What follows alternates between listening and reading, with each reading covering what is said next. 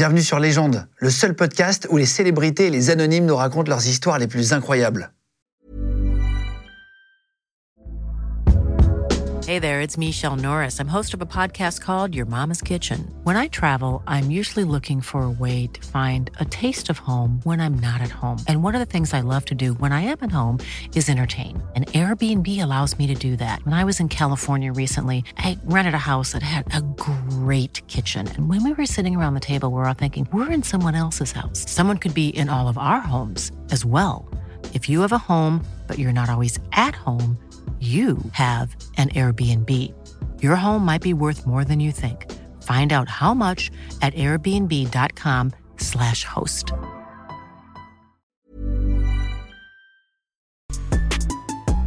Légende podcast. Bonjour tout le monde, soyez les bienvenus sur Légende. Aujourd'hui, notre invité, c'est Florent Babillotte. Il est atteint de schizophrénie. Il a été interné dans un hôpital psychiatrique où il est devenu lui-même, après avoir été soigné, soignant dans cet hôpital. Il va venir nous raconter ce qu'il a vécu, les voix qu'il entendait dans sa tête et qu'il entend toujours. En tout cas, je voulais remercier notre sponsor. Notre partenaire, c'est la marque de bijoux Holzkern. Si vous avez des cadeaux à faire pour la Saint-Valentin, euh, pour euh, un anniversaire, même pour le prochain Noël, c'est vraiment bien. Holzkern, ça veut dire noyau de bois en allemand. C'est une marque familiale qui a été créée en Autriche il y a plus de 7 ans maintenant, qui faisait à l'époque que des montres en bois. Aujourd'hui, ils ont plus d'un million de clients dans le monde. Ils font des sacs, des bijoux, des lunettes de soleil aussi, et ils ont plus de 1000 modèles pour les hommes et pour les femmes sur leur site. Ils utilisent que des matériaux naturels, de l'ardoise, de l'acier, du bois. Il y a d'ailleurs un label anti-déforestation. Et du coup, chaque modèle est unique grâce au grain des matières utilisées. Alors, là, la montre que je porte, c'est la Asen A2SEN. Elle est disponible sur holzkern.com, hein, le site. Si vous voulez l'acheter ou si vous voulez acheter un autre modèle, on vous donne un code, c'est légende 15. Donc voilà, si vous voulez l'utiliser euh, pour faire un cadeau pour la Saint-Valentin, pour un anniversaire ou même comme ça, à votre copain, à votre copine, à quelqu'un de votre famille, euh, n'hésitez pas. Voilà, légende 15. Euh, merci beaucoup à Holzkern d'être partenaire de notre émission. Euh, Florent Babillotte est notre invité atteint de schizophrénie. C'est parti sur les gens. Bonjour à tous, je suis Florent Babillotte, je suis une personne atteinte de schizophrénie. Je suis devenu aide-soignant dans l'hôpital dans lequel j'avais été interné. Maintenant, je fais du coaching, je fais des conférences et je suis écrivain. Alors, vous vous dites comment il fait pour faire tout ça? Bah, Je vais vous expliquer tout ça maintenant. Eh ben voilà, eh, en une prise, dis donc, félicitations Florent, je vais te reprendre le, le clap. Tac, merci. beaucoup et bienvenue, ça fait plaisir de t'avoir. Euh, tu as sorti un livre, on va en parler, tu as une vie euh, euh, hors norme, tu l'as dit, as été, euh, donc tu es atteint de, schizophrénie. On dit pas un, on dit pas un schizo par exemple, on dit pas un schizophrène, on dit une personne atteinte de schizophrénie. Voilà, c'est mieux, C'est toujours mieux parce que du coup, le, le mot schizophrène, ça peut être perçu comme une insulte, même si des fois, on peut dire faut appeler un chat un chat. Mais c'est vrai que c'est souvent utilisé et détourné dans le langage commun comme une insulte. Donc c'est pour ça que c'est mieux de dire, comme tu l'as dit, euh, une personne atteinte de schizophrénie. Parce qu'en fait, on l'utilise quand on dit ouais, euh, mais t'es schizo, etc. Ce genre de phrase. En fait, c'est pas du tout utilisé à bon escient. Je savais pas ce que c'était que la schizophrénie. Hum. Donc, tu m'expliques vraiment euh, tout à l'heure dans le bureau, on s'est vu quelques minutes Oui. euh, avant et, et tu m'as expliqué que ça. Et en fait, c'était pas du tout ce que l'on pense en fait. Quand on dit ouais, espèce de schizo, c'est-à-dire que t'as un peu deux personnalités, etc. Alors que c'est pas du tout ça. Non, c'est pas du tout ça. C'est vrai qu'on confond souvent la double personnalité avec la schizophrénie. Or, la schizophrénie, c'est plutôt quelqu'un qui va avoir euh, de la paranoïa, des voix, des hallucinations auditives ou visuelles. Donc, c'est un ensemble de symptômes, la schizophrénie, plus que juste une seule chose, en fait. Juste, qu'est-ce que c'est que la schizophrénie Pour expliquer pour ceux qui ne savent pas comme moi? Alors, moi, je dirais, euh, si on me demande ma définition à moi, je dirais c'est une altération de la réalité. Par exemple, là, je te vois. Quand je- si je suis en crise, je vais te voir et il y a une voix qui va venir me dire que tu penses quelque chose de négatif. Ah, C'est une voix?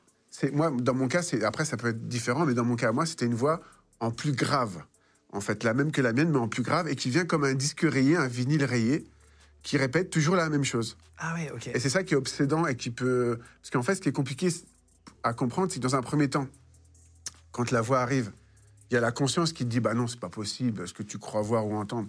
Mais comme la, la voix, elle est répétée et qu'elle revient, elle monte, elle monte, bah au bout d'un moment, la conscience, elle est là, et puis la voix, elle est là, et, et on rentre dans le délire, en fait, c'est ça. Et c'est, en fait, c'est comme on dit, on entend des voix. euh, toi, c'est vraiment ça, à des moments, quand tu dis que tu es en crise et tout, tu entends vraiment, c'est ta voix en plus grave, mais tu l'entends te parler. Exactement, c'est ça. Que sur des trucs négatifs. Alors, il peut y avoir des délires positifs, mais moi, dans mon cas perso, c'était que des trucs négatifs. J'ai jamais eu de délire mystique ou de trucs comme ça. Ça peut arriver des fois. Moi, c'était vraiment négatif. C'est ça qui est assez flippant. C'est comme si tu regardes un film d'horreur, sauf que t'es pas spectateur, t'es dedans, en fait. T'y crois, tout ce, qui va, tout ce que ton cerveau, les images qui t'envoient et les voix qui t'envoient, en fait. Tu. Euh, tu, vas nous expliquer exactement après comment tu as découvert cette maladie. Mais juste que vous sachiez, c'est assez euh, impressionnant. Je ne savais pas qu'il y en avait autant. Euh, c'est d'après l'INSERM, hein, donc euh, c'est officiel. La schizophrénie toucherait environ 0,7 à 1% environ de la, la population mondiale. Donc en France, ça ferait à peu près 600 000 personnes, euh, grosso modo, qui seraient atteintes de, schizophrénie. On connaît assez peu cette maladie, en fait. On la connaît très mal. C'est aussi pour ça que j'essaye de faire des conférences, des livres, des émissions pour démocratiser et puis pour sensibiliser sur cette maladie. Parce que moi, quand j'avais 13 ans, donc la maladie est arrivée, mais je ne savais pas ce que c'était. Ah, tu l'avais pas avant? Non. Non, j'étais déjà différent, mais j'avais des petites prémices, mais pas à ce point-là. La première crise, c'est à 13 ans. C'est-à-dire quoi, tu étais différent? Mais j'étais isolé, je m'intéressais à des sujets. euh, à- déjà à 10 ans, je lisais des livres de mécanique quantique en cachette ou des trucs comme ça. Je lisais Sciences et Vie, enfin des trucs que mes camarades de l'époque euh, kiffaient pas trop, on va dire. Donc du coup, j'étais j'étais isolé, j'avais pas d'amis, j'étais, je me sens toujours senti très différent en fait. Ah, c'est vrai? Ouais. C'est, c'est- c'est- un rapport avec l'intelligence, c'est-à-dire que le cerveau fonctionne vite. T'as fait un, un test de QI, par exemple? Non, j'ai jamais, Jamais fait de test de QI, non. Mais a un rapport avec l'intelligence? C'est-à-dire que c'est, Alors c'est souvent, c'est une maladie qui touche des gens assez intelligents et, et c'est pour ça aussi que c'est bien de faire des émissions pour le redire. Parce que comme on associe souvent la schizophrénie, à juste titre, à aussi un handicap, euh, il peut y avoir le réflexe de dire c'est un handicap, donc je suis plus bête que la moyenne. Et donc, alors que ça peut être le contraire. Souvent, dans beaucoup de cas, c'est des gens qui réfléchissent trop, on est des gens qui réfléchissent trop. Et souvent, on compare ça à une inflammation du cerveau. C'est quand le cerveau cogite tout le temps. D'accord, ok. Ah oui, comme une surchauffe un peu. Exactement. C'est pour ça que quand on va dans un hôpital, en général, ils vous font dormir au début beaucoup. Ah oui, pour essayer de se reposer un peu, Voilà. calmer, etc. Tu, tu vas, tu vas nous raconter. Donc, on, entend euh, des voix. Donc, quand on dit espèce de schizo, c'est des insultes qu'on a déjà entendues. C'est toi qui nous en parlais. Ça veut dire que les gens pensent que c'est un changement de personnalité. En fait, ça n'a rien à voir avec ça. Non, ça n'a rien à voir avec ça. Et euh, ça fait beaucoup de mal parce qu'en fait, l'image qu'on en a, c'est l'image qu'on a dans, les, dans certaines séries, dans certains films, où la personne atteinte de schizophrénie ou d'une maladie psychique, c'est toujours soit le suspect, soit c'est le meurtrier. Il faut savoir que ça arrive très très rarement qu'une personne atteinte de schizophrénie tue quelqu'un. En général, c'est plutôt des gens qui vont se faire du mal à eux-mêmes. Il y, a une des- il y a par exemple un taux de suicide qui est beaucoup plus élevé que la moyenne pour les gens atteints de schizophrénie parce qu'ils vont plus avoir tendance à se faire du mal à eux-mêmes qu'aux autres. Et c'est une infime partie qui peut passer à l'acte. C'est très très rare. Mais par contre, certains médias vont en parler beaucoup plus, alors que euh, y a plus de gens normaux entre guillemets, même si j'aime pas trop ce terme-là, qui vont faire un meurtre passionnel ou quelque chose comme ça, que de gens atteints de schizophrénie qui passent à l'acte. Et ça, Ah faut oui. le dire, ouais. Euh, toi, tu as grandi vers Rennes, euh, papa militaire, euh, retraité aujourd'hui, maman, mère au foyer. Tu as un frère, une sœur, une enfance classique, genre pas, pas eu de maltraitance, il n'y a pas un truc qui t'a déclenché euh, la schizophrénie, tu disais à l'âge de 13 ans? Alors, moi, j'ai eu une famille aimante, j'ai eu beaucoup de chance, si vous me regardez. Coucou. Euh, et, euh, parce que je, je suis sûr que vous regardez l'émission. Et, en C'est fait, de la famille. Voilà. et donc, en fait, ce qui m'a déclenché ma crise, moi, ma première, euh, on en parlait tout à l'heure, c'est que euh, je voulais être basketteur professionnel. Je me suis démis la rotule là deux fois de suite en six mois. Ok. Et euh, donc, du coup, bah, j'ai un médecin qui m'a dit que pour moi, le basket, c'était fini, que je pourrais plus jamais en refaire. Ok. Et donc, du coup, j'ai fait une grave dépression. Et la première crise est arrivée à ce moment-là. Ah oui, oui, ok, ok. C'était un moment où tu étais pas bien, quoi. Ouais, ouais, parce que quand tu enlèves le rêve d'un gosse qui est de devenir basketteur professionnel à 13 ans, bah, j'avais l'impression de, que ma vie a été finie, quoi, en fait. Euh, moi, c'était mon rêve. J'étais très, très focus là-dessus, quoi. Tu dis que ça arrive à 13 ans, ça se passe comment? Ça se matérialise comment la première fois? À la première crise, donc comme je disais, j'étais en dépression, donc je dormais très mal, j'étais pas bien, j'avais des idées déjà très négatives. Euh, parce que bah, je me disais, mais comment tu vas faire? Euh, Tu vas pas pouvoir être basketteur, donc c'était compliqué. À l'école, j'avais pas des bons résultats non plus. Et donc la première crise, bah, je monte dans un bus. Et là, en fait, il y a une fille qui est au fond du bus, avec une frange, qui discute avec son copain. Donc jusque-là, tout est normal. Sauf qu'il y a une voix qui vient dans mon cerveau, comme un éclair qui vous foudroierait le cerveau, comme ça, ça vient sans prévenir. Et c'est assez brutal et violent, en fait. hein. Et, euh, et cette voix, elle me dit, cette fille au fond du bus, elle se moque de toi. Elle dit, quel con ce type. Et donc, du coup, cette voix en plus grave, au début, elle vient une fois.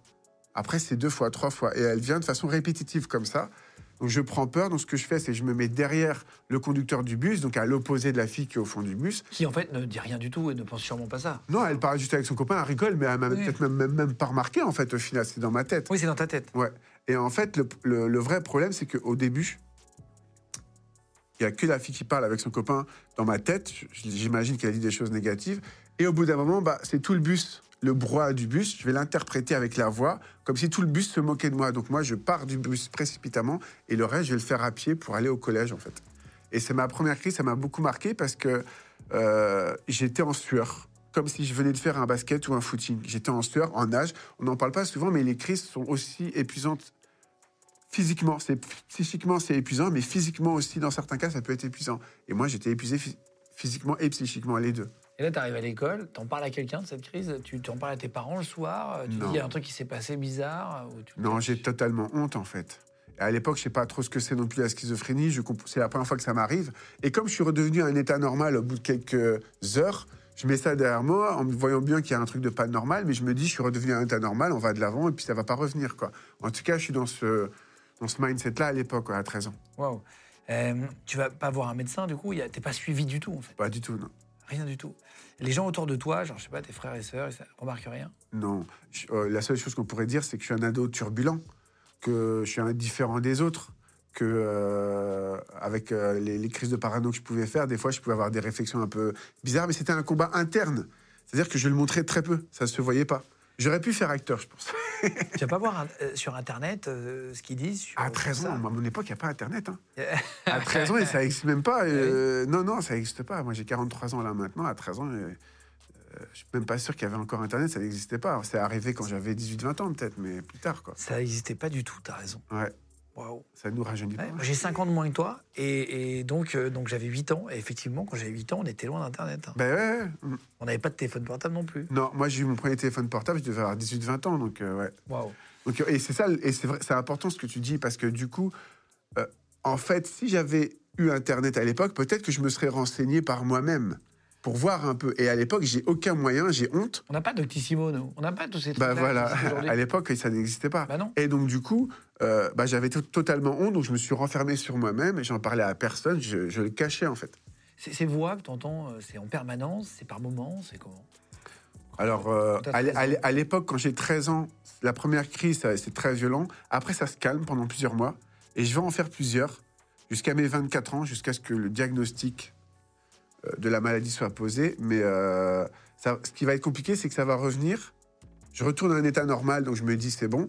Ça revient, et ça va revenir de plus en de façon... À la fois, ça va revenir crescendo, c'est-à-dire c'est de plus en plus fort, et ça va être de plus en plus long dans le temps. Ah, C'est-à-dire que ça va plus être... euh, Ça s'accentue, quoi. voilà, ça va plus être comme dans le bus où ça dure une heure et demie, deux heures, et puis après, je suis passé à autre chose. Ça va durer de plus en plus longtemps, ça va être des jours, des semaines après. Quoi. Est-ce que là, toi, tu es devenu euh, euh, schizophrène, tu as été atteint de, de schizophrénie à, à 13 ans, donc à peu près l'adolescence. Hmm. Est-ce qu'il y en a qui sont atteints plus tôt ou plus tard à l'âge Oui, adulte? Oui. Tu peux devenir à l'âge adulte euh, d'un coup euh, Oui, alors, euh, plutôt c'est rare, mais ça existe. J'ai travaillé avec une association qui militait pour que ce soit reconnu chez les jeunes de 8 ans. Ça peut arriver, c'est très rare, mais il y a quelques personnes qui sont atteintes des 8 ans de schizophrénie. C'est important de poser la question, il faut le savoir. Ça peut se manifester des fois, il y a des gens qui le déclenchent à 40 ans suite à un trauma, un choc émotionnel, quelque chose comme ça. C'est rare, mais ça peut arriver. En général, c'est plutôt à l'adolescence.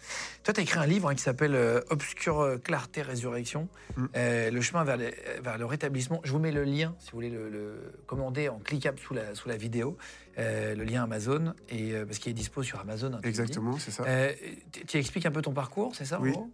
J'explique mon parcours et surtout, euh, je me suis toujours dit que quand j'étais pas bien du tout, et Dieu sait que j'étais au fond du trou, si un jour j'arrivais à être mieux, il faudrait que je partage mon expérience. Donc c'est le partage de mon expérience à travers mon parcours. C'est un beau message d'espoir sur le rétablissement justement en schizophrénie. On va en parler après, mais tu le fais aussi sur YouTube, c'est ça Mm. Euh, fais des Florent Babillotte, euh, je vous mets le lien, pareil en cliquable, si vous voulez vous abonner à, à- à- à la chaîne de Florent, à la nôtre aussi, pour ceux qui ne sont pas abonnés. Si vous tombez par hasard sur notre vidéo, merci d'être de plus en plus nombreux à, à nous rejoindre. Euh, tu fais quoi sur YouTube? Je fais des vidéos de coaching. Donc euh, je, en fait, je coach à la fois les personnes atteintes de schizophrénie, Ouais. les familles. Et dans les vidéos de coaching, c'est beaucoup de conseils qui. Moi, ce que je fais, c'est que j'applique en fait toutes les, toutes les techniques de développement personnel et de neurosciences et de psychologie aux maladies psychiques et principalement à la schizophrénie. Donc, c'est beaucoup de conseils, de- des techniques, des méthodes. Et j'apprends à la fois dans les livres que je lis, mais aussi à travers les gens que je coach. Parce que les gens que je coach, des fois, ils ont des techniques à eux pour gérer certaines crises. Et des fois, ça peut marcher aussi sur d'autres personnes. Donc, j'apprends aussi, évidemment, beaucoup des gens que je coach. Euh, à 13 ans, euh, est-ce que tu as, des, enfin, t'as des rapports, tu as des copines, tu as, une vie euh, euh, habituel ou t'es plutôt loin justement des, des femmes pour l'instant? T'es plus geek? Je suis plus geek et je suis plus loin des femmes à 13 ans. Clairement, je vais m'y intéresser bien plus tard, en fait. Et puis, suis trop, je suis trop dans ma bulle, trop dans mon monde pour aller vers les gens, quoi. Est-ce que parfois à l'époque, quand tu sais que t'avais des crises, t'entendais la voix, est-ce que parfois tu lui parlais? Je lui disais de se taire. C'est vrai? Oui, dans mon livre sur clarté, je- il y a un moment où j'en parle et je, je l'ai appelé l'autre, la voix. L'autre. Ça veut dire beaucoup de choses. Waouh. Mm. Mais tu lui parles à voix haute? Euh, euh, non, pas à voix haute, mais dans ma tête. Dans ma tête, ouais. On, on a, on a du mal à imaginer, euh, quand, quand ça nous est pas arrivé, ça, ça chuchote, ça crie, ça... Dans mon, dans mon cas, c'est comme une voix comme la mienne, mais en plus grave. Après, il y a différentes formes de schizophrénie. Ça peut être des chuchotements, ça peut être d'autres choses. hein. Dans mon cas, c'était ça.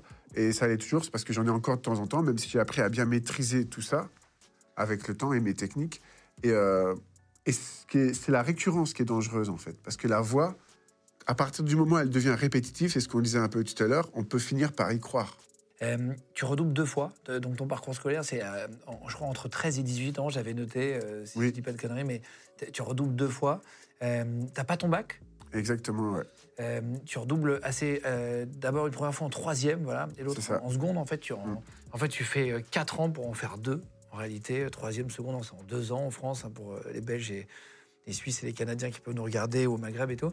Et, et en gros, euh, tu passes quatre ans à faire deux années euh, normales, donc tu, Mm. tu redoubles deux fois. Tu as du mal à ce moment-là, mais même si tu n'as pas le bac, tu arrives à avoir un autre diplôme après. Oui, alors en fait, moi, ce qui était particulier, c'est que euh, j'étais souvent l'un des meilleurs à l'oral. En tout cas, quand le prof posait des questions, j'arrivais à répondre assez facilement et j'arrivais à comprendre les concepts, mais j'avais un problème de gestion du stress. Donc, quand arrivaient les examens, en général, je me cassais la gueule. Et quand j'ai commencé à gérer un peu mieux mon stress, bah, j'ai pu passer une capacité en que j'ai eu avec la mention bien. euh, c'est une équivalence au bac, en fait. Et là, ça continue après comme ça? Tes parents le savent toujours pas?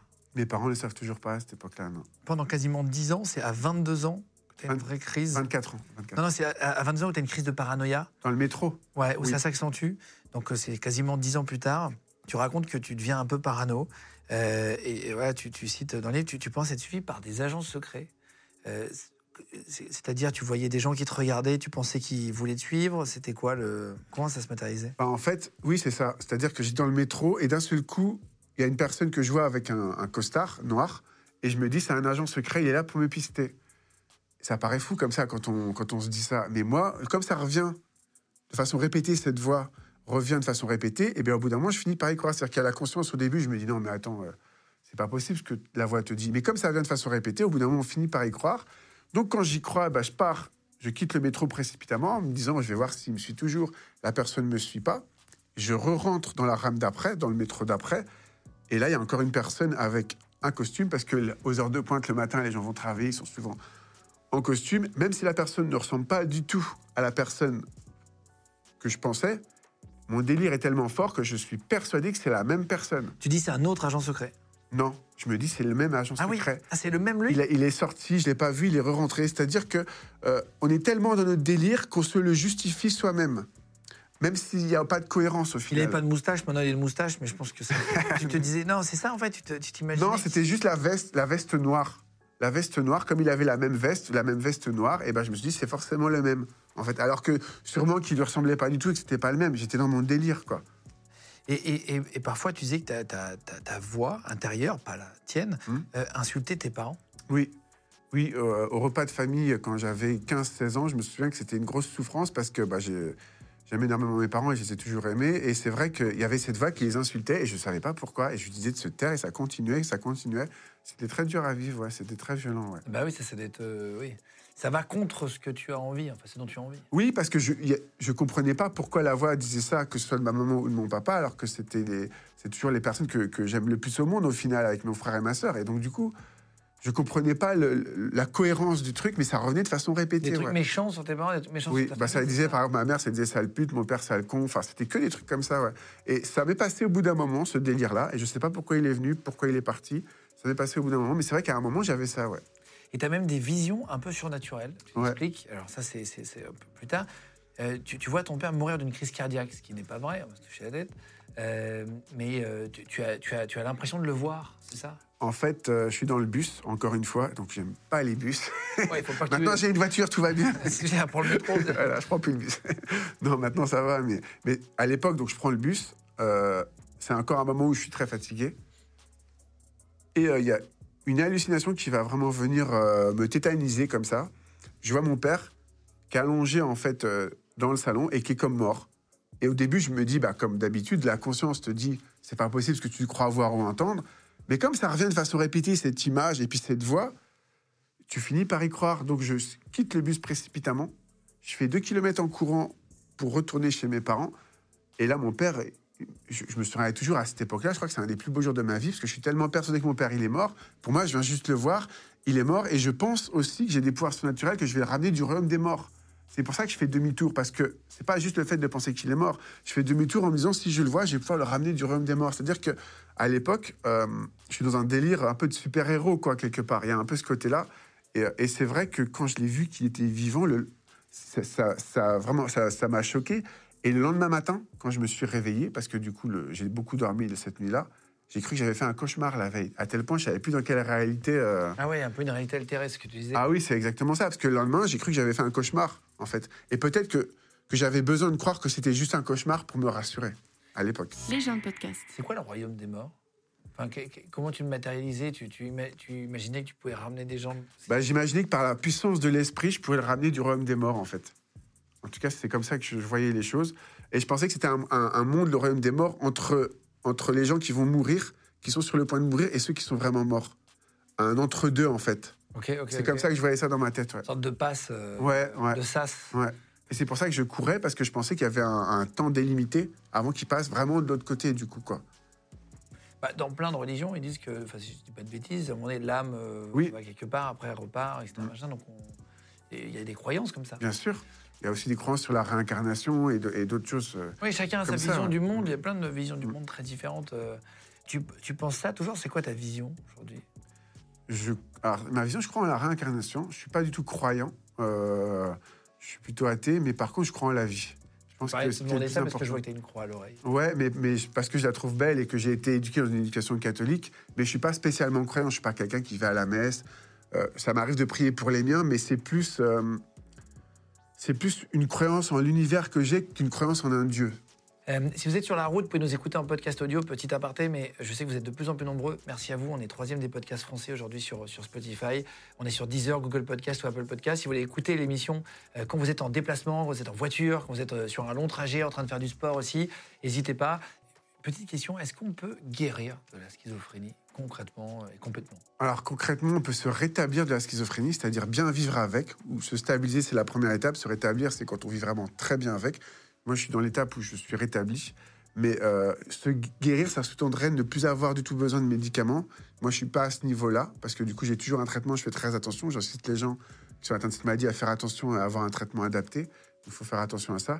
Euh, mais pour moi, le terme guérir, ça sous-tendrait que ne plus avoir besoin de médicaments. Or, j'ai besoin de ma médication et aussi de toutes les techniques que, je- que je m'applique à moi-même pour aller mieux. Quoi. C'est quoi une technique que tu t'appliques à toi-même? Par exemple, euh, quand il y a une voix qui vient, ça m'arrive encore. Par exemple, là, il y en a une qui parle de toi. J'ai rigolé. attention, attention.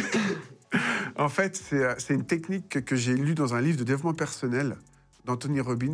Euh, ça s'appelle la programmation neurolinguistique. Et moi, je l'applique aux voix. La PNL Voilà, la PNL. La programmation neurolinguistique, ça va être quelqu'un qui a une idée négative, je suis nul, il va se dire je suis bien ou je suis quelqu'un de bien. Et ben moi, je l'applique aux voix. Si la voix dit euh, quelque chose de négatif, par exemple, euh, là, on imagine que tu as une voix, toi. Voilà, Guillaume Play est atteint de schizophrénie. C'est moi qui fais l'émission. et donc, du coup, tu as une voix et tu te dis dans ta tête, Florent, il est con.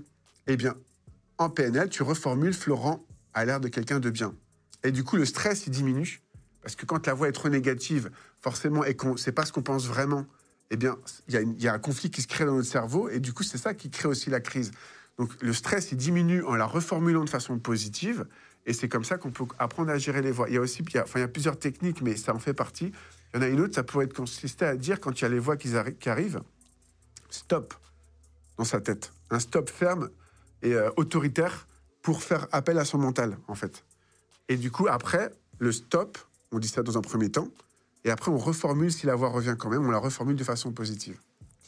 Ok. En fait, tu, en fait euh, la, la première chose dont tu parlais, c'est en gros, tu, tu, tu, tu penses le contraire de ce que te dit la voix. Oui. Et j'ai fait une vidéo là-dessus sur la double pensée. C'est un truc qui est, qui est vachement important. En fait, si on est capable de penser deux choses complètement différentes, on va s'ouvrir l'esprit. Et donc, en, en crise, ça peut nous sauver. Parce que quand on est en crise, le problème, c'est qu'on est complètement fermé. On est hermétique. Ouais, t'es dans un tunnel. On est dans un tunnel. Alors que si on est capable d'avoir cette double pensée, c'est un exercice mental à, à travailler chaque jour, on va se dire, la crise, elle dit, elle dit ça, peut-être que je pourrais penser différemment. Et ça peut nous faire sortir de la crise, c'est super important. Moi, par exemple, je touche ma tête. Quand j'ai une pensée sombre, un truc où j'entends un truc horrible, et je me dis, tiens, imagine, ça m'arrive, moi, je pourrais broyer du noir très vite, je me touche la tête deux fois. Je le fais souvent en émission, d'ailleurs, euh, quand j'entends un truc. Ouais, t'es en train de faire une crise, là. Non, mais c'est des tocs, c'est des tocs. Et en vrai, Oui. euh, moi, ça m'a ça m'a vachement soigné. C'est ma femme qui faisait ça au départ, elle se touchait la tête quand il y a un truc et tout. j'ai- Et en fait, c'est vrai que hop, j'ai j'ai une pensée sombre, un truc qui me fait flipper, je fais ça, et puis hop, ça passe. Parce qu'en fait, tu fais appel à ton mental en te touchant la tête comme ça. Tu, à la fois, conscientises qu'il y a quelque chose qui se passe qui n'est pas, qui est pas bien pour toi. Et donc, du coup, ça te permet de réajuster. Ouais, c'est ça, c'est ça. En fait, chacun a son truc. Bien euh, sûr. C'est pour ça que je disais ça quand je fais du coaching. Je demande aux gens comment vous avez géré la crise quand vous étiez en crise? Et les gens, ils ont différentes méthodes. Et ça m'apprend beaucoup parce que à la fois ça m'apprend pour moi, mais ça apprend aussi ces techniques-là et ces méthodes pour les gens que je coach après. Je peux leur donner des techniques d'autres personnes, en fait, qui peuvent marcher aussi sur eux. Et c'est ça qui est important. Oui, chacun trouve aussi son truc, comme toi. Bien sûr, chacun se bien sûr. comme il peut. C'est à 24 ans que vraiment tu te fais interner à cause d'un moment. euh, c'est un soir où tu n'arrives pas à contrôler ta colère Ouais. Et tu, deviens violent avec ton papa. Exactement. En fait, euh, j'étais avec ma copine de l'époque, Angélique, et, euh, qui venait de Paris. Mon père, comme il était militaire à l'époque, il était colonel, il avait fait un voyage au Brésil. Et il était revenu. À l'époque, j'avais des. On était en conflit avec mon père, euh, notamment par rapport au basket. Puis j'avais repris le basket après, mais, mais les deux fois où je me suis démis la retouche, j'ai refait du basket quand même. Ça m'a fait deux ans de rééducation, mais j'ai quand même réussi à rejouer. Et ça m'a beaucoup aidé d'ailleurs, ça le fait de, rejouer au basket, ça m'a travaillé sur mon mental, ça m'a permis de me dire que tout était possible au final. Donc quand j'ai été malade, ça m'a aidé. Pour venir sur mon papa, bah en fait, c'est pareil, encore comme un flash qui vient comme ça. Et dans ce flash, je me dis, mon père, il a une autre famille au Brésil. Et c'est pour ça qu'on a des rapports conflictuels. En tout cas, c'est ce que je me disais à l'époque. Et il y, a une espèce de truc insidieux qui monte. Je sens que ça monte, une espèce de rage, ouais. C'est vraiment le une rage qui monte. Et, euh, et je me dis au début, non, euh, faut que tu te calmes, quoi. Et il y a cette voix qui revient. Ton, père a une autre famille au Brésil, ton père a une autre famille au Brésil. Et ça monte, ça monte. Et là, mon père, il nous appelle à table pour manger. Donc, on a- toujours pas que tu étais atteint. Ah non, pas du tout. Non, non, non, Alors tu as 24 ans, ça fait 10 J'ai ans. 24 ans, 10 ouais. ans que tu as ça. Ouais, c'est pour ça que je devrais avoir 10 un Oscar quand même de, de, de l'acteur tu de l'année. 10 ans à tes parents, c'est énorme. Et euh, j'en rigole maintenant, mais c'est vrai que c'était c'est parce que j'ai pris de la distance, c'était pas drôle du tout à l'époque. Et donc, du coup, ce qui se passe, c'est que euh, on arrive tous à table, et moi, je regarde mon père avec un regard noir, mais un regard euh, vraiment euh, violent, quoi. Et mon père, voyant ça, il comprend pas, en fait. Il se demande ce qui se passe. Donc, il me dit, Florent, arrête de me regarder comme ça, qu'est-ce qui se passe? Et moi, je me lève et je le secoue violemment, et, je commence à lui mettre un coup de, genou. En tout cas, j'essaie, il le part. Toute la famille se réunit pour nous séparer. Et c'est là qu'ils vont se rendre compte qu'il bah, y a un truc qui cloche, quoi. Parce que quand tu t'en viens aux mains avec ton père, c'est que ça va plus, quoi. Et je me souviendrai toujours du, regard apeuré de mon papa. Parce qu'après, j'y repense à ce qui s'est passé. Et je me dis, mais qu'est-ce qui t'a pris, quoi? Je comprends pas, en fait. euh, Oui, parce que t'as pas l'air du tout violent, là. Attention. hein. non, non, non, non, mais non, je- c'est parce qu'en fait, c'était une lutte interne pendant 10 ans, et ce jour-là, c'est vrai que ça a explosé. Euh, mais c'est vrai, non, je suis pas quelqu'un de violent, je me suis battu deux fois dans ma vie, enfin, c'est pas mon, mon truc, quoi. Et, euh, Et ton père, donc tu te bats avec lui pour revenir sur l'histoire. Enfin, tu te bats, tu, essaies. se- voilà, c'est violent quand même. Ouais, c'est violent, bien Bon, sûr. Avec son papa, on n'a violent. pas ce genre de. Ouais, non, non, c'est très hein. violent, ouais. Et lui, il comprend pas pourquoi tu, tu es violent. Bah, lui, il a- lui, il est apeuré et je me souviens toujours sur- du, du- du regard de mon père qui, à ce moment-là, a peur de son fils, quoi, a peur de moi. Ça, c'est un truc. Euh, bon, maintenant, on est, on, on s'est rapprochés, on, on est super bien ensemble et c'est, et c'est génial. Mais sur le moment, à cette époque-là, je pense qu'il va avoir aussi, lui, un déclic. Euh, et euh, il, va, il va se demander ce qui se passe, quoi. Et ma maman aussi, ils vont se demander, mais attends, euh, Florent, c'est pas le Florent qu'on connaît, quoi.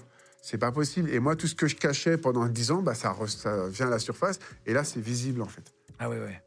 Euh, là, vous en discutez. Ça se finit comment, cette euh, pseudo-bagarre, ce début de bagarre? Alors, dans mon souvenir, parce que j'ai fait comme un, Blackout un peu? blackout, ouais. Donc, dans mon souvenir, je me souviens pas ce qui s'est passé après.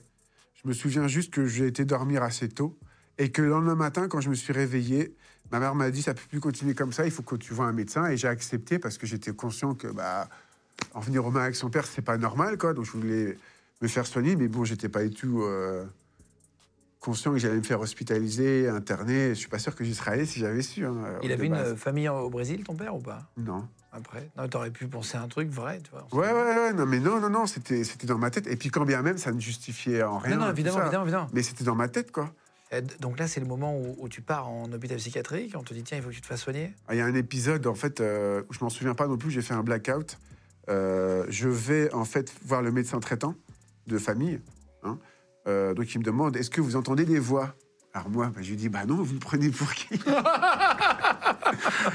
Et donc, du coup, je me dis, je me dis, faut pas qu'il le voie que j'ai entendu des voix. J'ai encore, je suis dans la honte, quoi. Et je veux pas être pris pour un fou, donc je, mens fermement, quoi. Et, euh, mais il va, il va aussi voir ma mère euh, en séparé, c'est-à-dire il voit moi et il voit ma mère séparément. Et ma mère a remarqué que j'ai un comportement un peu bizarre depuis quelques temps. Et donc, du coup, là, il va, il va m'orienter vers les urgences euh, à Rennes, donc à Pontchaillou. Ils vont faire un, un bilan psy. Et là, après, je vais être orienté vers l'hôpital psychiatrique. Mais ce qu'il faut savoir, c'est que je pourrais ne plus être là. euh, parce que moi, je m'en souviens pas, mais c'est ma mère qui le raconte. En fait, quand je suis sorti de l'hôpital, euh, de l'hôpital de chez le médecin traitant, je me suis mis en plein milieu de la route et je croyais que j'avais des super pouvoirs et que les voitures ne pourraient pas me transpercer parce que j'avais des super pouvoirs et que j'étais invincible. Et ma mère, il y a une voiture qui arrivée, elle m'a jeté en dehors de la route pour pas que je me fasse percuter. Et moi, j'en ai aucun souvenir. C'est elle qui me le raconte, mais moi, je m'en souviens Ah pas. oui, c'était vraiment, tu partais dans des. dans Ah des oui, trucs, dans un euh, sacré délire. ouais. Là, tu pars à Rennes, du coup, à l'hôpital, et qu'est-ce qui se passe? Ils décident de t'interner, ils comprennent? C'est très compliqué parce que quand j'arrive à Rennes, déjà, je crois que je suis sur table d'écoute. Donc là, il y a le fameux téléphone portable, ça commence à arriver. Donc j'ai un téléphone portable. Je le balance par terre, je le tape dessus. Je suis, enfin, je suis dans mon monde quand. hein. Euh, je demande à voir ma copine euh, de l'époque, Marion. euh, non, c'était Angélique à l'époque, ouais. Et du coup, en fait, euh, la psychiatre ne veut pas. Je menace de me suicider et, et je pense que j'étais sérieux, j'étais vraiment pas bien. Et donc, du coup, ce qui va se passer, c'est que, voyant qu'il y a une menace que je me suicide, bah, je vais être dans une unité fermée, un peu comme une prison. On n'a même pas le droit de sortir d'aller dans le parc. Pour faire quoi que ce soit, il faut demander. Toutes les portes sont fermées à clé. Ça va être très dur les premiers jours. hein, euh, Ça va être très Tu compliqué. fais quoi? Bah, les premiers jours, euh, je dors 24 heures sur 24, quasiment 20 heures sur 24 en sous gros. cacheton, ils te donnent des. Ouais. pour Je me, te- je me te- souviens juste que la- l'aide-soignante venait me voir le matin si je voulais prendre un petit déjeuner, et puis je disais non, et puis je, je me rendormais, quoi. Ça a été très dur les premiers jours, ouais. Ah. Toi, t'es sportif, tu sais que tu faisais du sport, du basket. Ouais. Euh, tu, tu dois maigrir, j'imagine, non À force de dormir toute la journée sans faire de sport, tu dois maigrir? Alors au début, ce qui va se passer, c'est que quand, je vais, quand les traitements vont diminuer un petit peu, j'essaye de refaire des pompes. Et j'arrive même pas à en faire une, en fait. Ça me déprime complètement parce que je vois que je suis euh, Amorphe complètement amorphe. Et puis euh, les gens qui étaient là-bas, faut se me remettre à l'époque. C'était il y a plus de 15 ans.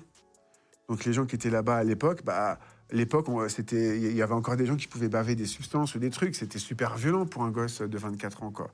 Et, euh, et je voyais. Et ce qui m'a marqué aussi, c'est qu'on avait une blouse blanche. On n'avait pas le droit de s'habiller normalement les premiers jours.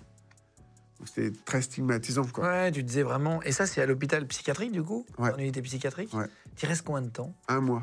Et euh, alors qu'on m'avait, quand j'ai demandé combien de temps j'allais y rester, parce qu'au bout de trois semaines, je suis mieux. Et euh, là, je demande à la psychiatre, est-ce que vous pouvez me donner un ordre? There's never been a faster or easier way to start your weight loss journey than with PlushCare.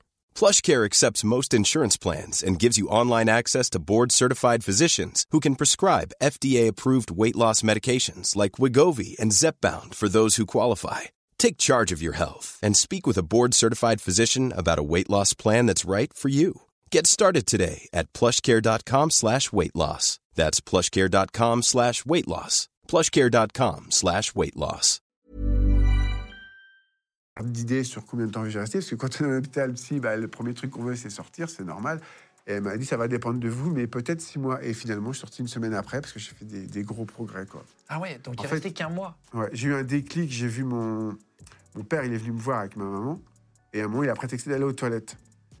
Et quand il est revenu, il avait les larmes aux yeux, je voyais qu'il avait pleuré, et là, je me suis dit, tu peux pas rester comme ça, il faut que tu fasses quelque chose, quoi. Ouais. Et ça a été la grosse violence dans ma tête. Je me suis dit, faut que tu, faut que tu te bouges. Tu peux pas, euh, tu peux pas euh, accueillir la dépression et juste rester comme ça, quoi. Ouais. Il faut que tu te bouges pour sortir de là. Et enfin voilà, j'avais jamais vu mon père pleurer avant, donc euh, ça Ouais, m'a fait violence, c'est ça qui t'a choqué en fait. Ouais. Euh, c'est là qu'ils te diagnostiquent la schizophrénie? C'est à ce moment-là, à l'hôpital, ils te, ils te le disent à un moment donné? Oui. Ils me le disent, mais euh, c'est compliqué encore parce que la psychiatre, alors je juge pas, hein, euh, elle avait beaucoup de personnes à s'occuper, et puis il y a le téléphone qui sonne à ce moment-là, donc on me dit juste t'es atteint de schizophrénie, euh, et puis c'est tout. Et donc du coup, elle, passe à autre chose, et moi je dois partir, et je vais rester comme ça à pas savoir ce que c'est exactement en fait, parce qu'à l'époque c'était les balbutiements d'Internet, il n'y avait pas des informations, il n'y avait pas d'Octissimo comme on disait tout à l'heure. Donc moi la schizophrénie, l'image que j'en ai, que j'en ai, pardon, c'est la schizophrénie, l'image que j'en ai, c'est bah, les, les- les meurtriers qu'on voit dans, euh, dans les séries. dans Ouais, les films, machin, et je vois que je suis pas comme ça, donc je comprends pas, donc ça fait peur. Et aussi, euh, je me dis c'est un handicap. Donc si c'est un handicap, c'est que tu es plus bête que la moyenne. Si tu es plus bête que la moyenne, c'est que tu peux pas faire des choses. Donc pourquoi faire des choses si c'est voué à l'échec? Et donc je vais faire une dépression pendant deux ans. Après ça? Après être sorti de l'hôpital, ouais, où je suis pas bien du tout, où je dors. euh, dès qu'il y a une occasion de dormir l'après-midi, je dors parce que c'est une fuite. Je suis mieux dans, dans, dans mon sommeil que dans ma vie de tous les jours à l'époque. Tu parlais euh, de, de ta petite copine de l'époque. Euh, Qu'est-ce qu'elle en pense quand tu es à l'hôpital, etc. Vous, vous discutez, vient te voir, euh, tu l'expliques? Je, je, vais, je, vais, euh, je vais couper court, en fait. Tu l'as quitté J'ai coupé court parce qu'en fait, j'avais honte. Je voulais pas qu'elle me voie comme ça. Elle méritait mieux et euh, je voulais pas qu'elle me voie comme ça, en fait. Euh, euh, donc au début, ça a été compliqué pour elle parce qu'elle voulait venir. Mais euh, au début, je voulais qu'elle vienne quand j'étais dans mon délire. Mais dès que j'ai repris un peu possession de, de, de ma conscience, je me suis dit non, elle mérite mieux. euh, pas comme ça, quoi, en fait. Et donc, du coup, Elle euh, le savait pas. Elle le savait pas, non. Avant, tu l'avais jamais dit que tu entendais les voix avec ça? Non, non, non. C'est compliqué de draguer une fille. euh, Bonjour, j'entends des voix. ça va? Ouais, C'est pas la première C'est phrase pas top, quoi. Tu c'est pas pas top. Tinder. Est-ce que quoi. je voudrais t'a- je voulais t'inviter à prendre un verre? Alors c'est soit moi qui parle, soit la voix, on verra. Ah ouais, ouais, c'est non. pas top, quoi. Ça peut, ça, peut, ça peut faire peur, mais après, J'aurais pu en parler au bout d'un moment. voilà, quand Voilà, tu es dans une vrai. relation, tu peux dire écoute, je vais te dire un truc, parfois j'ai des trucs, voilà. Je l'ai dit après, peut-être qu'on en parlera plus tard, quand j'ai eu des relations qui ont duré très longtemps. Mais elle, non, je n'en avais pas parlé. ouais. Euh, tu, tu disais que tu l'avais rencontré, euh, tu l'avais rencontré, donc je sais pas vers quel âge, mais est-ce que tu savais, avant qu'on te dise à l'hôpital que tu étais schizophrène, est-ce que tu avais déjà toi mis ce mot-là sur ta pathologie? Non, pas du tout. Je voyais bien qu'il y avait des moments où j'étais pas bien, ou euh, dans l'année, deux, trois moments où j'étais pas bien du tout. Mais je savais pas mettre des mots sur mes mots MAUX. Non, je n'avais pas fait le rapprochement, quoi. Euh, Toi, tu, tu- tu vis l'hôpital psychiatrique pendant un mois. Est-ce que tu as des crises un peu agressives avec les soignants? Euh, Est-ce que tu, tu- as des moments un peu de démence où tu deviens un peu méchant? Non, par contre, essayé de sortir de l'hôpital, moi. Je- J'ai essayé de. En fait, comme tout était fermé à clé, avec les autres personnes qui étaient là, au bout de quelques semaines, au bout de la troisième semaine, quand j'ai commencé à être un peu mieux, on fomentait des plans pour essayer de sortir. Bon, on n'a jamais réussi, mais on essayait. Euh, non, parce qu'en fait, les premières semaines, moi, je dormais énormément. Donc, euh, je veux dire, même, même si j'avais voulu être violent, c'était impossible physiquement. Ouais, J'étais tassé, quoi, donc c'était pas possible. Et au tout début, quand tu arrives et, que tu menaces de te suicider, euh, là, il, te tombe dessus. Ça se passe comment Est-ce que tu as vécu un peu, tu sais, pas la violence, mais la force de- des- soignants en face de toi pour te maîtriser? Psychologiquement, c'est très difficile parce qu'en fait, euh, donc je, je demande à la psychiatre si je peux voir ma copine de l'époque les premiers jours et elle me dit non. Et c'est vrai que je le prends très mal, donc je me menace de me suicider. Je lui dis, bah écoutez, ça va être vite réglé, il suffit de me laisser seul 30 secondes. Et du coup, je pense qu'elle prend peur à juste titre et donc elle appelle. Euh, elle a dû appuyer sur un bouton, je me souviens pas qu'elle a, appelé avec son téléphone, elle a dû appuyer sur un bouton et là, il y a 15 mecs qui arrivent en blouse blanche. Monsieur, vous allez nous suivre oui. Donc c'est super flippant, quoi, parce que bah, on on moi, je connaissais pas du tout cet univers-là, je savais pas comment ça fonctionnait. Donc euh, là, c'est super flippant et je vais être emmené dans une unité fermée, comme une prison, en fait, où on peut même pas aller dans le, dans le parc se balader tranquillement, en fait. Ouais, Et tu sais pas ce qu'ils te veulent? Ils t'emmènent euh, ils t'emmènent Ah de force? Ils m'emmènent de force, ouais. Euh, Tu te débats pas? Bah, ils sont 15, donc je me dis, bon, je suis pas Cédric euh, Doumbé, donc on va éviter, quoi. Euh, Il y a une rumeur, euh, et dans toutes les séries, euh, ils montrent un peu ça, tu sais, dans les hôpitaux psychiatriques quoi, ils, ils surchargent un peu de médoc pour casser aussi, euh, pour pas que tu deviennes violent. Euh, tu sais, pour un peu endormir euh, les gens, etc. Tu l'as vécu? Oui. Oui, je l'ai vécu euh, des deux côtés d'ailleurs, parce que je l'ai vécu en tant que personne soignée, donc où euh, les traitements étaient très lourds et c'est très dur au début. Après, je juge pas, je sais que c'est pour faire redescendre la personne, mais je l'ai vécu aussi en tant qu'aide-soignant. Quand une personne, des fois, causait des problèmes, il y avait certaines équipes, pas toutes, hein, faut pas généraliser, mais certaines, qui préféraient donner des, des cachetons que de discuter cinq minutes pour faire redescendre la pression, quoi. Ah oui? Oui, je l'ai vu plein de fois, ça, oui, c'est vrai. et, et tu disais au début, il faut redescendre la pression. Tu peux expliquer pourquoi euh, on fait redescendre la pression Comprendre un peu?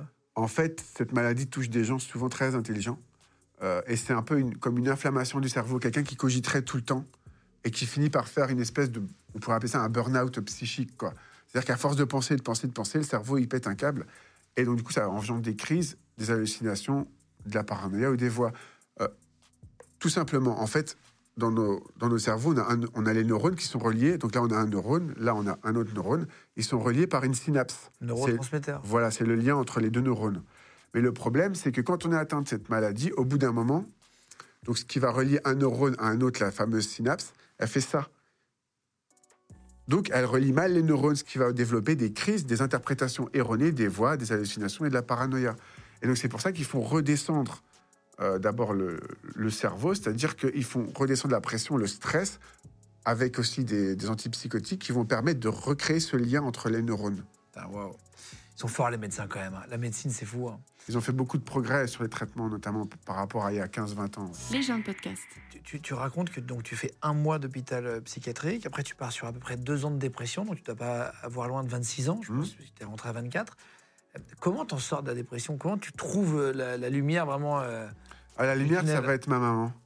Ça va être ma maman. Un jour, elle vient, euh, elle participe à des groupes de parole avec l'UNAFAM. C'est une association qui aide les familles de personnes atteintes de schizophrénie.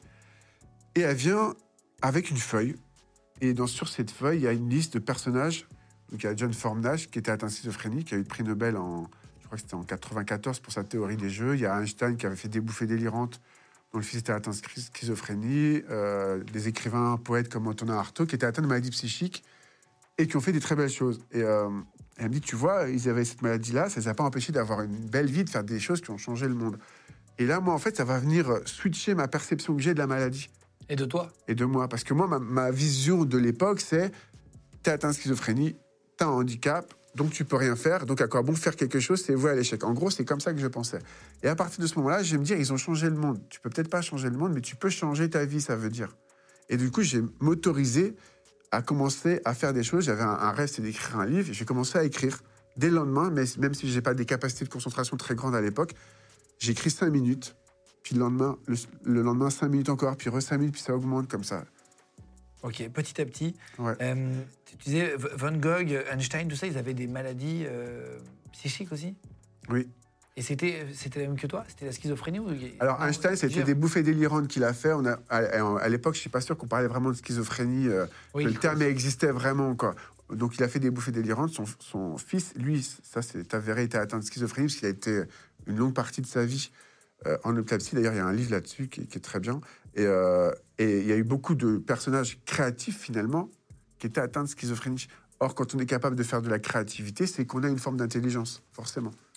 Et tu dis qu'à 28 ans, euh, c'est le jour de ton anniversaire, en fait, de tes 28 ans. Euh, tu, tapes dans la glace, tu te regardes dans un miroir et tu tapes dans la glace. C'est pourquoi? En fait, c'est violent parce que euh, à 28 ans, je vais me rendre compte que j'ai pas encore réalisé mes rêves.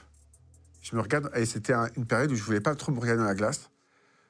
Et, et là, il y a de la buée et je me regarde dans la glace et je vois quelqu'un de fermé qui a pas réalisé ses rêves. Euh, j'ai pas terminé mon livre euh, parce que je l'ai mis de côté. Au début, j'ai pris peur quand j'ai vu tout ce qui venait. Ça m'a fait peur et je l'ai mis de côté.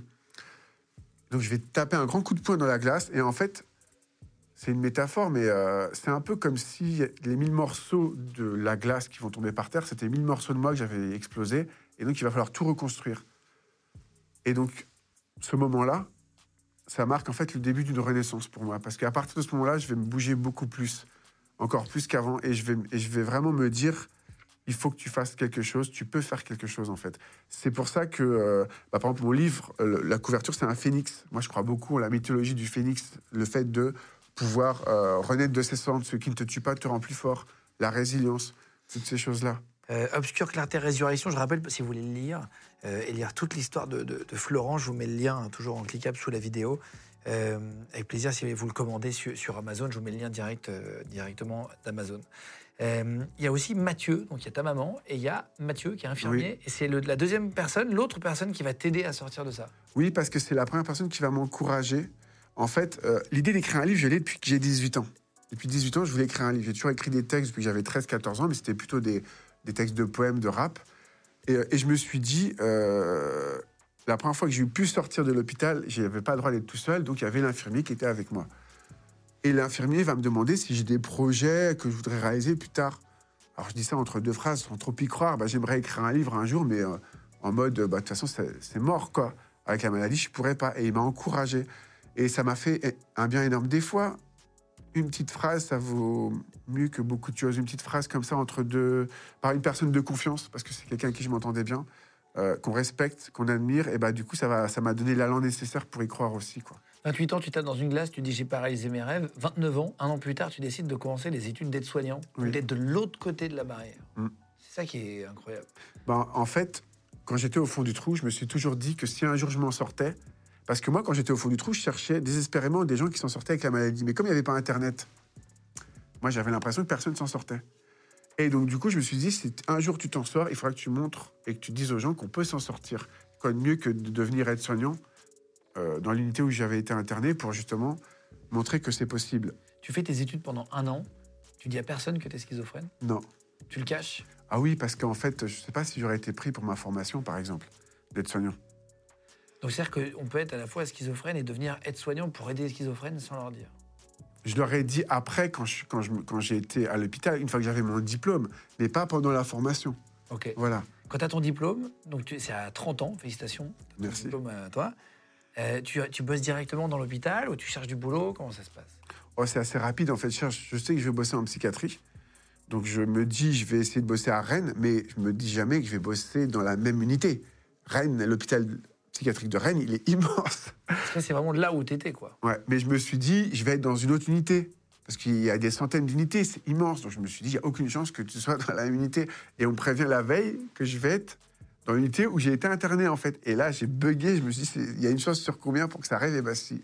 Et ça a été un grand moment parce que la- le premier jour, j'ai eu un moment de, de flottement où, euh, où je voyais des gens qui étaient, en- qui étaient encore là à l'époque où j'étais. Et donc, du coup, j'ai eu besoin de m'asseoir pendant cinq minutes pour peut-être prendre conscience des choses, je pense. Et après, ça, ça a été très bien. Mais c'est vrai qu'au début, ça a été compliqué, évidemment, de voir euh, qu'il y avait des personnes qui étaient encore là. Euh, Je me suis dit, tu pourrais aussi y être, finalement, quelque part. Tu reconnais des soignants qui étaient là à l'époque ou pas? Aussi, Ils te reconnaissent? Ils m'en ont jamais parlé. C'est vrai? Ils me l'ont pas dit, non. Ils m'ont jugé sur mon travail, je pense. Et je les remercie beaucoup parce que j'ai j'ai beaucoup apprécié le fait que euh, jugent le travail et pas la maladie, en fait. À un moment donné, tu, le- tu leur dis euh, comment ils l'apprennent, tes collègues? Je vais leur dire au bout de quelques mois, mais pas tout de suite, parce que j'ai, au début, je suis en période d'essai. Donc, je ne veux pas me cramer, je ne sais pas comment ils peuvent réagir. Et euh, bah, ce qui va se passer, c'est que non, ils vont être euh, très, très, très, Bienveillants. très bienveillants et j'ai eu beaucoup de chance. Ouais. Et le- le- le- la, la directrice ou le directeur de, de l'hôpital était au courant de ça? Ah, Il y a un truc assez drôle, en fait. c'est que euh, mon premier livre, je vais avoir un article dans l'Ouest France. Or, le Ouest France, il est distribué là-bas, là où je travaille, là où je travaillais. Et donc, euh, un jour, je suis d'après-midi, donc je commence à 14h, et c'est la première fois où je suis allé vraiment plus qu'arculon au travail, en fait. Parce que je me suis dit, il y a forcément quelqu'un qui l'a lu. C'était un gros article, je me suis dit, un résident ou une personne du personnel va l'avoir lu, et à l'époque, je ne leur avais pas encore dit. C'est pas moi qui vais leur dire, ils vont l'apprendre comme ça, en fait, En lisant Ouest France? En lisant l'Ouest France. Et vois donc, ta photo? Ouais, T'es en ma photo? Donc en fait, ce qui est assez drôle, Ils c'est sont en train je- de se dire attends, il y a un gars qui bosse ici, Ouais. qui est schizophrène, et ils l'apprennent sur le journal. Bah ouais, parce que je me voyais mal le mettre sur mon CV ou voilà, quoi, c'est pas genre truc qu'on met. Non, mais euh, tu peux, tu peux les prévenir, ne serait-ce au cas où, euh, tu vois, pour dire voilà, sachez-le. Mais euh, je comprends pourquoi tu l'as Je pas l'ai fait. fait après quand j'ai bossé dans des maisons de retraite ou d'autres endroits où je le disais tout de suite parce que j'étais plus dans la honte et je- et j'assumais totalement. Mais au début, c'était compliqué de le dire. Et donc, du coup, je fais quelques mètres, je, je rentre juste dans le hall. Et là, il y a la directrice, enfin, il y a la- l'adjointe qui me dit Monsieur Babiotte, la directrice voudrait vous voir. Et là, je me dis Ça commence. je me Ah, dis tu c'est tu l'avais jamais vu la directrice? J'avais vu une fois pour mon entretien d'embauche, mais c'est tout, quoi. Ouais, et donc là, ouais. je me dis, ouais, là, là, là, là, ça craint. Et donc, je rentre. Et Là, tu dis que tu vas être viré. il y a plein de trucs qui vous passent par la tête. Je sais pas trop à quelle sauce je vais être mangé. Je sais pas comment ça. va se- Je me dis pas forcément que je vais être viré, mais je me dis comment ça va se passer. J'ai très peur de ça, quoi. Euh, et, euh, et là, je vois en fait, euh, elle est dans un grand bureau, et sur le bureau, il y a l'article Ouest France. en gros, on peut pas me louper. De toute façon, t'avais Qui compris. est juste en face d'elle. Donc je me dis d'accord. Et au final, non, elle était super bienveillante et elle m'a félicité. Et elle m'a dit, bah, on se serait jamais imaginé ça. euh, Ah, c'est vrai Ouais, et elle m'a dit, bah, il faut que vous en fassiez une force de ça, en fait. Ouais. Putain, fort, félicitations. Merci. C'est fou. Et après, les, les- les gens étaient euh, méfiants. Il y en a qui ont été méfiants avec toi suite à l'article, qui des, des collègues étaient moins bienveillants. La chance que j'ai eue, je pense, c'est qu'ils m'avaient vu travailler avant. Ça faisait déjà plusieurs mois que je travaillais là-bas. Donc, du coup, ils savaient comment j'étais. Donc, non, il n'y a pas eu de, de gens qui étaient méfiants, en tout cas pas là-bas. J'ai eu d'autres endroits où, quand je l'ai dit, au début, les premiers jours, c'était compliqué parce que les gens ne me connaissaient pas. Donc, ils avaient un peu de, de, de, de réticence ou de peur, ce qui est compréhensible aussi. hein. Moi, si je connaissais pas la maladie, si j'avais pas été atteint et, et, et ce que, et si j'étais pas devenu ce que je suis maintenant, peut-être que j'aurais été dans la même démarche, j'aurais pu avoir peur aussi. C'est pour ça que, que je fais ça aussi, pour expliquer. Et euh, donc, à Guebreni, non, les gens vont pas avoir peur, clairement, non. Au contraire, ils vont, ils vont trouver que c'est une force. Et donc, du coup, euh, ils vont faire euh, appel à mes services, même plus souvent que d'habitude, parce que, du, ouais, parce que du coup, ils savent que je peux gérer certaines situations et, que j'ai ce ressenti-là. Voilà. Et les, les, les personnes soignées vont beaucoup plus facilement m'écouter que quand c'est une personne qui est atteinte de la maladie, que si c'est le psychiatre, même si le psychiatre dit des belles choses aussi, évidemment, Oui, ou si c'est une personne de l'équipe soignante. Donc souvent, quand il y a quelqu'un qui est en crise, c'est moi qu'on appellera en premier. En fait. En gros, euh, en gros, les employeurs avaient de l'appréhension parfois, mais euh, ça t'a jamais vraiment bloqué finalement. Non, non, clairement non. Et tu arrives et donc tu discutes avec parfois des patients et tu leur dis, moi je suis atteint. Oui. Tu le dis? Oui, je le dis. Et euh, en fait, euh, une fois, il y a, il y a quelque chose qui va beaucoup me toucher. Donc, je suis parti de l'hôpital Guillaume Régnier. Donc, je- j'ai travaillé après dans des maisons de retraite, parce qu'on m'a proposé un CDI là-bas.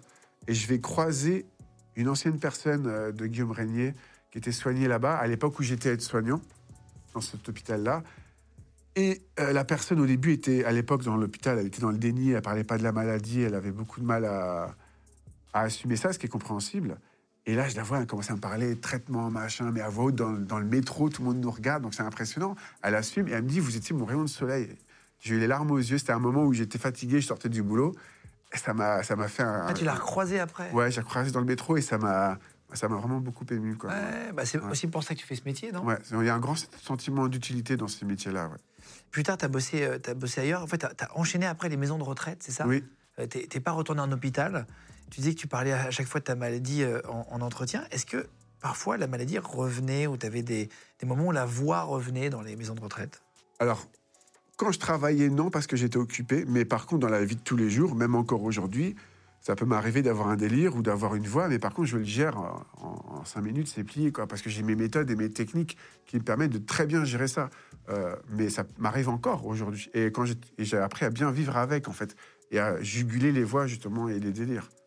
Euh, pour parler de ta vie perso, parce qu'on parle de ta vie pro euh, et de ta vie, ton psychisme, etc. Tu as été marié euh, pendant euh, 12 ans à une femme qui s'appelle Catherine, Voilà. euh, qui est, qui, avec qui tu es resté donc, euh, pendant 12 ans, qui, je crois, avait 9 ans de plus et ça. 4 enfants. C'est ça, vous aviez un, un petit écart. Euh, comment vous vous rencontrez et comment tu l'annonces?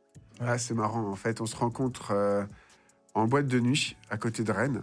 Tu lui dis pas directement dans l'oreille en boîte? Salut, j'entends des voix. Ça va? Je t'invite à prendre un verre? Non, non, évidemment, je lui dis pas. euh, en fait, euh, c'est assez étonnant parce que la première fois que je l'ai vue, je la trouvais magnifique, mais je suis resté un peu prostré. Et elle discutait avec un pote à moi. Elle était avec une copine, elle discutait avec un pote à moi. Pour moi, l'amitié, c'est sacré. Et en fait, je savais pas si mon pote était intéressé par elle ou par son autre copine, donc je les ai laissés. Et quelques mois après, je retourne dans cette discothèque et sa copine vient me voir. Ah, t'étais pas là il y a quelques mois, hein?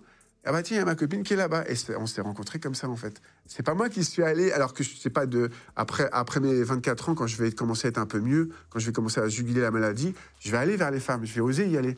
Mais là, j'étais. euh, Ouais, mais même quand on n'est pas atteint de schizophrénie, C'est pas difficile facile, d'aller hein, parler à une femme, C'est euh, pas un homme facile. pour euh, voilà, Ouais, bien sûr. compliqué. Euh, tu lui parles de ta maladie? Non, non, je n'en parle pas du tout pendant huit mois, un an, je sais plus. Et en fait, euh, on va vivre ensemble après. Et donc, comme j'ai un traitement, bah, je me dis, elle va bien le voir. Tu prends quelque chose, ouais. Ouais. Et donc, du coup, je vais lui faire lire un chapitre de mon livre qui parle de la maladie, justement, dans Obscure Clarté Résurrection. Et c'est là qu'elle va apprendre la maladie. Quoi. Et je me souviens toujours qu'on était au, au restaurant et je me disais, il y a deux options. Soit ça la touche, soit elle part en courant. C'était ça. Bon, c'est la deuxième option qui a été choisie, tant mieux pour moi. Elle est restée. Ah donc, oui, euh, pardon, ouais. des options, je croyais que tu disais bar. non, non, elle est restée. Oui, non, elle- je sais plus comment, dans quelle heure j'ai dit ça, mais elle est restée. On est restés 12 ans ensemble. Ça a été une très belle histoire. Maintenant, on est amis. Euh, et aussi, au fait, à un moment, elle a fait une dépression, une grave dépression. Et euh, c'est là que je me suis intéressé beaucoup à tout ce qui était développement personnel, neurosciences, psychologie. Et je suis très fier d'elle aujourd'hui parce qu'elle a fait une formation pour être TISF, fait plein de choses et c'est incroyable. Quoi. Euh, à l'époque où tu es avec euh, cette fille-là pendant huit mois, elle le sait pas, tu, tu... ça, ça t'ennuie, tu te sens coupable de pas lui dire? Oui. Ah oui, ça, quand tu te ça me couches, démange. Putain, faut que je lui dise. En fait, il y a deux trucs. Elle sait que je suis en écriture d'un livre parce que euh, malheureusement, j'ai un pote qui lui a dit. Et donc, du coup, elle sait que j'écris un livre, mais Le elle sait pas le sujet. Ah, c'est vrai Et donc, moi, je veux pas lui dire le sujet. Je veux surtout pas qu'elle lise, en fait. Mais tu lui dis quoi? Tu lui dis je te ferai dire plus tard Voilà, c'est ça. On verra plus tard. Il n'est pas fini, on verra plus tard. L'artiste. Et ça va besoin durer longtemps. Voilà, ça va durer longtemps jusqu'au jour où je me dis, quand on va vivre ensemble, en fait, celle qui a proposé que je vive avec elle, je me dis, bah, j'ai un traitement, je peux pas le cacher, je vais pas le cacher tous les jours, ça craint. Il faut que je lui dise, quoi. Et, il y avait aussi deux choses dans ma tête. Il y avait ça, mais je voulais qu'elle, je voulais qu'elle me voie comme j'étais actuellement et pas comme j'avais été. Et ça, c'était compliqué dans ma tête. Parce que j'avais peur qu'elle juge celui que j'avais été plutôt que celui que j'étais. Je voulais d'abord qu'elle me voie tel que, que Oui, oui, j'étais qu'elle connaisse. voilà, qu'elle apprenne à me connaître pour après lui parler de mon passé. Ah ouais, là, je comprends. Les gens de podcast. Et donc, elle, tu lui annonces, ça se passe bien, et vous passez euh, donc 12 ans ensemble. Euh, donc, tu sais que vous étiez plus ensemble euh, aujourd'hui. Euh, juste, vous avez, tu, tu- tu lui expliques, mais vous avez vécu quelque chose de difficile?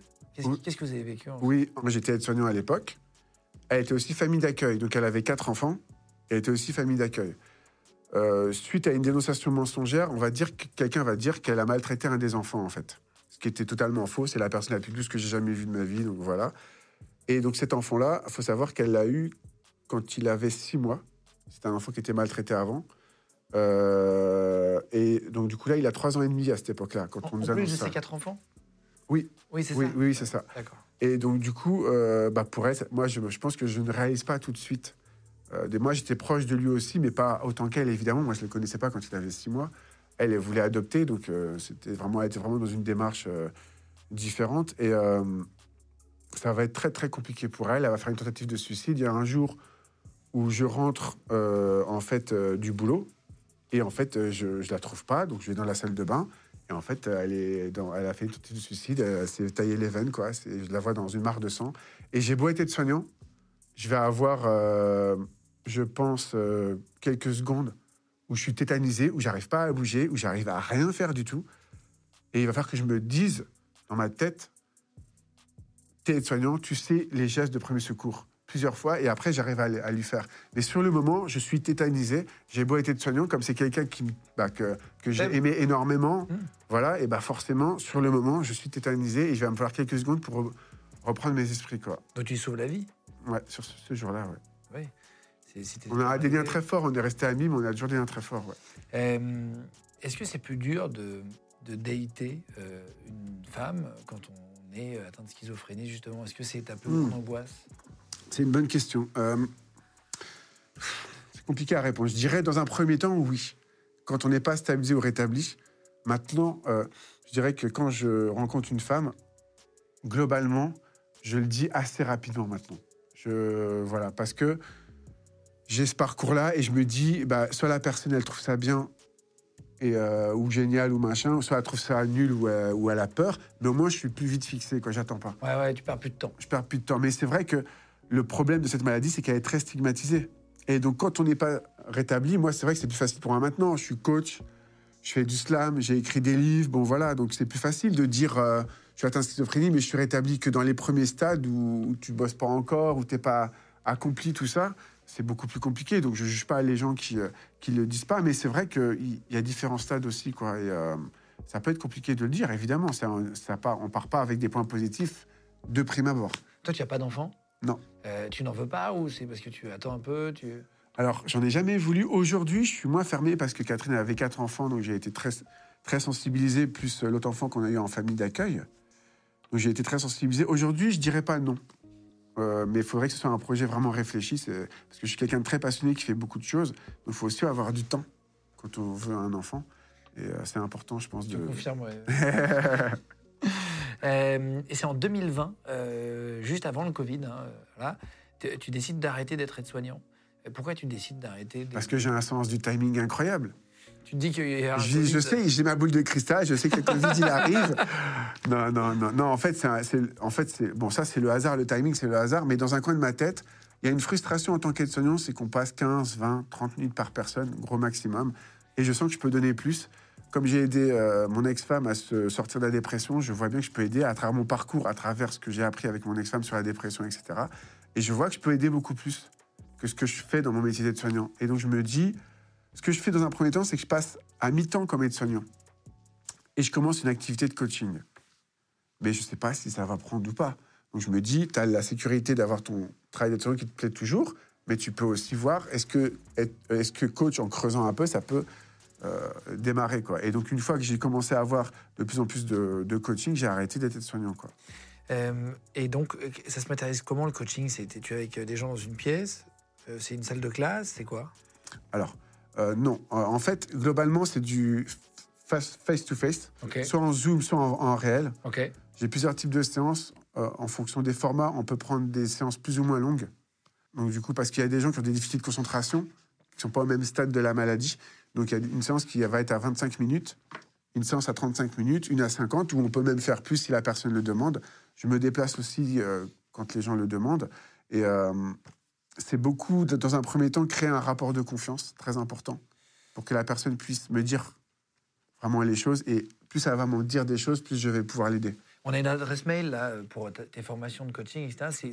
Je, je vous la mets, il s'affiche à l'écran et je la mettrai sous la vidéo, mais c'est babillotte.florent.laposte.net, ça c'est ton mail. C'est ça. Euh, Les gens s'inscrivent par mail, c'est ça? Exactement, ouais. On me contacte par mail parce que moi j'ai besoin. Déjà, j'accepte pas toujours tous les coachings, même si j'accepte les trois quarts. Il faut que je sache que je peux aider. C'est le plus important. Donc moi, ce que je demande dans les mails, c'est d'avoir un historique de la personne, d'avoir euh, un peu sa problématique, sur quel point elle veut travailler, et après moi je vois comment je peux l'aider. Là, là, tu, tu me parles de formation de coaching, c'est pour les personnes atteintes de schizophrénie ou c'est aussi pour d'autres maladies euh, Comme j'ai eu des résultats, on m'a confié des gens qui étaient atteints de dépression, de bipolarité, burn-out. C'est beaucoup sur les maladies psychiques, de toutes les façons, évidemment. Mais les techniques que j'emploie, c'est des techniques de développement personnel de base. Donc ça peut s'appliquer aussi à tout un chacun, même si c'est un degré différent avec les maladies psychiques. Et je coach aussi les familles. Parce que dans, dans, la schizophrénie, le, le- premier stade, c'est qu'on est dans le déni, on n'a pas conscience de la maladie. Donc des fois, la personne enfant va pas vouloir se faire soigner dans un premier temps. Et donc, dans un premier temps, je vais apprendre aux parents comment communiquer mieux avec leur enfant pour l'influencer de façon positive. Par exemple, pour qu'ils puissent accepter de faire des démarches pour aller mieux. Euh, Toi, tu vis de ça aujourd'hui? Oui. Tu es devenu coach, donc entre ça, le livre à côté, Et les conférences, les conférences? Je fais des conférences euh, sur la schizophrénie. J'en ai fait une au- notamment au ministère de la Santé avec une association, avec l'UNAFAM, c'était super. Euh, Et tu fais du slam, tu disais? Je- Oui, je fais du slam, j'invite les gens à regarder. On a un clip qui s'appelle Tendre schizophrénie sur YouTube. Et donc, du coup, c'est euh, c'est vraiment très important parce que le lien sous la vidéo. C'est un beau message d'espoir, sans renier les difficultés de la maladie. Euh, ça fait environ 4-5 ans que je fais du slam. euh, et on espère développer encore plus cette activité-là avec mon musicien Claude Azel. Et euh, voilà, il y a beaucoup de sujets différents, mais entre autres, il y a un, beau message d'espoir sur la schizophrénie. Je vous mettrai le lien, je vous dis, si vous voulez cliquer pour aller le voir après. Il y a le rappeur Gringe qui a un frère schizophrène. il en parle dans son livre, j'ai noté, c'est Ensemble on aboie en silence. Il a fait un morceau qui s'appelle On aboie en silence aussi. Euh, il dit qu'il s'est longtemps senti coupable de ne pas avoir pu aider son frère davantage. Euh, toi, tu as, eu des discussions, tu parlais de ton papa euh, qui était euh, avec les larmes aux yeux Mm. dans l'hôpital, etc. Vous avez eu des discussions depuis avec toute la famille? Bah, pen- pendant un moment, quand j'ai fait ma dépression, je suis, devenu, je suis l'aîné, moi, dans la famille. Donc, on est trois. Et j'ai Oui. ma sœur Laetitia, qui a un an de moins que moi, et mon frère Rénal, qui en a deux ans de moins. Et en fait, pendant un moment, quand j'ai fait ma dépression, j'étais plus l'aîné. C'est-à-dire que c'est eux qui sont devenus à la fois ma grande sœur Ah oui. et mon grand frère sur le plan euh, mental. Parce qu'ils ont vraiment tout fait pour m'aider, clairement. Quoi. Et euh, je, les, je les en remercie parce que ça m'a beaucoup aidé. Et ils m'ont jamais jugé. Ils ont toujours, ils m'ont toujours euh, que ce soit mes parents ou mon frère et ma sœur, ils m'ont toujours tiré vers le haut. Quoi. Et tu as reparlé de cette bagarre avec ton papa? Oui, on en a reparlé avec mon père, bien sûr. Et ça va mieux maintenant? Ça va beaucoup mieux. Bah, en fait, je pense que quand la maladie a été diagnostiquée, ça lui a fait un électrochoc. Alors après, moi, j'étais évidemment pas parfait parce que j'étais très fermé quand j'étais ado, comme beaucoup d'ados, mais plus encore, dû aussi à la maladie, hein, j'imagine. Et on s'est beaucoup rapprochés et maintenant on a une super relation. Et finalement, la maladie, bah, ça, m'aura aussi apporté ça. J'ai retrouvé mon père. Il y a euh, une phrase que je dis dans mon livre, c'est, euh, sais plus la phrase exacte, mais c'est grosso modo, à l'adolescence, euh, ma main va quitter la, main de mon papa. La maladie, finalement, va nous permettre de nous retrouver. Je trouve que c'est, une belle phrase. Et il est fier de toi maintenant? Il faut que je lui demande, mais il me l'a dit plusieurs fois qu'il était fier. Après, euh, je suis quelqu'un d'assez ambitieux. Donc, je, je pense qu'il est fier de mon côté ambitieux, du fait que j'ai toujours des projets. C'est ce qui me tient aussi. Euh, D'avoir des projets, des objectifs et d'essayer de les réaliser. Je trouve que j'ai pas envie de me lever à 99 ans et de me dire j'aurais dû. Quoi. Alors après, je préfère échouer, mais avoir essayé, que de ne pas avoir essayé. Ta maman est fière aussi, j'imagine? Oui, oui, ma maman, c'est ma première supportrice. ouais, Euh, Merci beaucoup, Florent. merci. Florent. Babiotte, qui, a, qui a écrit le livre, je rappelle une dernière fois, Obscure clarté, résurrection. Le chemin vers le rétablissement, je vous mets le lien, les gars, si vous voulez le, le prendre, lui donner de la force, lire aussi. euh, et euh, que vous soyez atteint ou non, d'ailleurs, c'est intéressant de comprendre comment tu en es sorti, comme tu le disais juste avant, euh, et comment euh, tu as appris à vivre avec. euh. Merci beaucoup de nous avoir expliqué ça. Merci pour votre invitation. Merci beaucoup. Première fois que j'en entends parler aussi clairement. Merci mille fois. Euh, les gars, je vous mets aussi la chaîne YouTube si vous voulez euh, vous abonner à la chaîne de Florent. Euh, merci de vous abonner de plus en plus à Légende. Ça fait vraiment très plaisir d'être avec vous. On est là trois fois par semaine, le mercredi, le vendredi et le dimanche. N'hésitez pas à mettre un petit commentaire sous la vidéo. Vraiment, ça nous aide beaucoup. Une petite cloche, pareil, comme ça vous avez les notifs, à liker la vidéo. Et on est en podcast audio si vous ne le savez pas. Si vous voulez, pendant que vous faites du sport ou, en voiture, etc., vous pouvez nous écouter sur Spotify, Deezer, Apple Podcast et Google Podcast. Et vous pouvez nous mettre une petite note sur les applis de podcast. Ça nous aide vraiment beaucoup. Merci à vous tous on se retrouve dans la prochaine vidéo. Légende podcast. Small details are big surfaces. Tight corners are odd shapes. Flat, rounded, textured, or tall. Whatever your next project, there's a spray paint pattern that's just right. Because Rust new Custom Spray 5 in 1 gives you control with five different spray patterns. So you can tackle nooks, crannies, edges, and curves without worrying about drips, runs, uneven coverage, or anything else. Custom Spray 5 in 1. Only from Rust This message comes from BOF sponsor eBay. You'll know real when you get it. It'll say eBay Authenticity Guarantee. And you'll feel it. Maybe it's a head turning handbag, a watch that says it all, jewelry that makes you look like the gem, or sneakers and streetwear so fresh every step feels fly. eBay gets it. So look for the blue check mark next to that thing you love and be confident that every inch, stitch, sole, and logo is checked by experts. With eBay Authenticity Guarantee, you can trust that feeling of real is always in reach. Ensure your next purchase is the real deal. Visit eBay.com for terms. Vous venez d'écouter un épisode de Légende. Retrouvez cette interview et toutes les autres sur nos réseaux sociaux YouTube, Instagram, Snapchat et TikTok. Vous tapez Légende, L-E-G-E-N-D. Et si vous avez aimé ce podcast, abonnez-vous et pensez à lui mettre 5 étoiles. Merci.